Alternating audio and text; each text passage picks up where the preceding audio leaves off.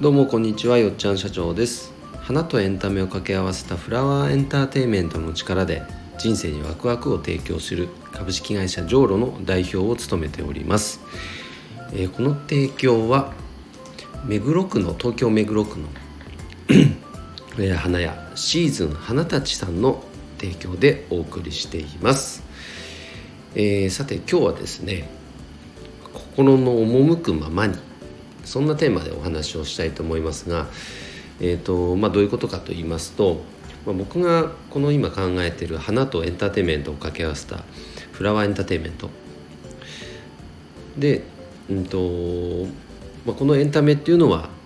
まあ、心を魅了するもの心を魅了して離さないものそれを捉えた言葉というふうに、えー、僕は解釈していますのでお花ってまさにそうだなと思っているわけなんですがつまりは分かりやすく言うとやっぱ自分がワクワクするかどうか。そしてそのワクワクできるものを提供できるかどうか。なんですよね。うん、なんかこう頭では分かっていても全然自分の心がワクワクしないとか気分が乗らないことって何かありません？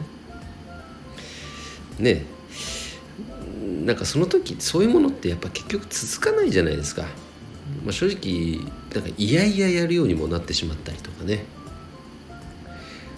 まあ、ひょっとしたらその最たる例が仕事なんていう人いるかもしれませんけどやっぱり僕は仕事って楽しいのでできることならずっと仕事してたいですね。うん、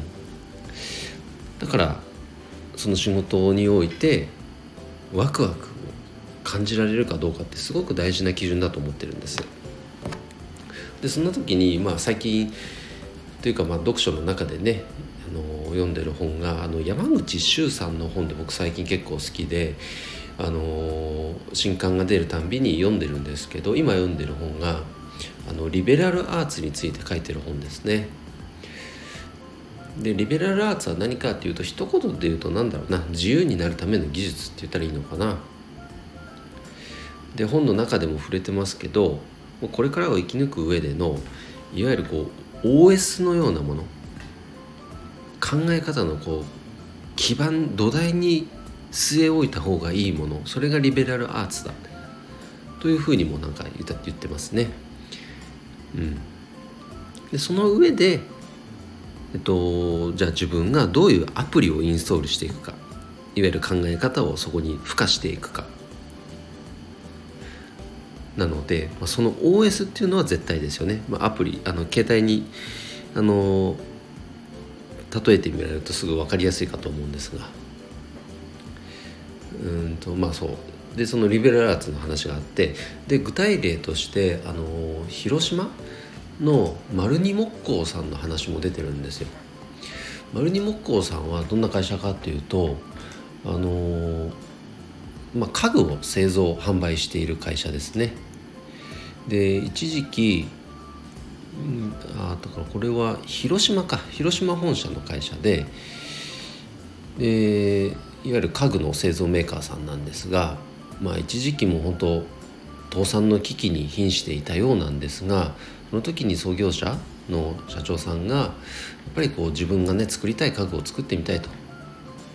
美しい家具を作ってみたいということで有名なデザイナーさんと組んで、えっとまあ、家具を作り始めたらそれがいわゆるアップルの方にもデザイナーにもその方の目に留まってでそこに納入するようになったと。で今ではもう本当世界中に納品してるんですね。すごいな。今ちょっとホームページ見てるんですけど。そう。そのようなまあ発展を遂げていってる会社さんだというそんな紹介があったんですがいやこれがもうまさにそうでなんか今までの常識とかなんか業界のなんか風習とかねこれだけ大きな時代の転換期が起きてる時に過去にとらわれて自分の心というものを閉ざしてしまったらそこをなんかこう突破していく突破口というのは見出せないんじゃないかと僕も思ってるんです。だったらね一度しかない人生ですから自分の心の赴くままに動いてみてそこから開けていく世界っていうのはもう絶対あるんじゃないかと。でこれはデータが示してるわけではないんでこれからの時代のことですからね。まあそこを信じきれるかどうか。何ともこう精神論的な話になってしまうかもしれませんがでもそれって結局楽しいので活動が続くと思うしやっぱ没頭しやすいと思うんですよね。で没頭するからこそやっぱりその周りにその熱量が伝わって結果として販売につながるだから活動が続くという順番になっていくんじゃないかなと僕は、えー、信じていますなので、まあ、僕はねこのお花の魅力を伝える伝え方として、まあ、今までね業界として当たり前にやってきた、まあ、現在もね花屋さんが当たり前のようにやってる、まあ、花はねこう人の心をなんだろう伝えるものだとかその花のある生活をとかすごく美しい表現でもうその通りだと思うんですけどそれだけやってたんではなかなか業界が変わっていないという現状もあるんで僕はそこからちょっと軸足を抜いてね違った角度から、えー、花の素晴らしさを伝えていきたいと思いフラワーエンターテイメントという言葉を生み出しましたで具体的にそれをね先ほどの、まあ、OS の話に置き換えるとフラワーエンターテイメントという OS を仮にね置いたとしたらそこにどんな活動いわゆるアプリを載せていくか開発していくかというようなイメージですね。うん、でそれが B2B 法人向けのサービスもあれば個人向けのサービスもあり得る。ひょっとしたら業界内向けのものもある。というようなイメージですかね。いずれにせよ全てに共通していることはワクワクするかどうか。これを基準に判断していきたいと思います。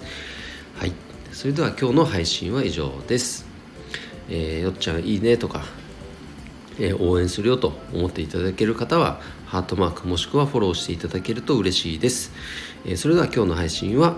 以上で終わります。今日も一日頑張ろうずよっちゃん社長でした。バイバイ。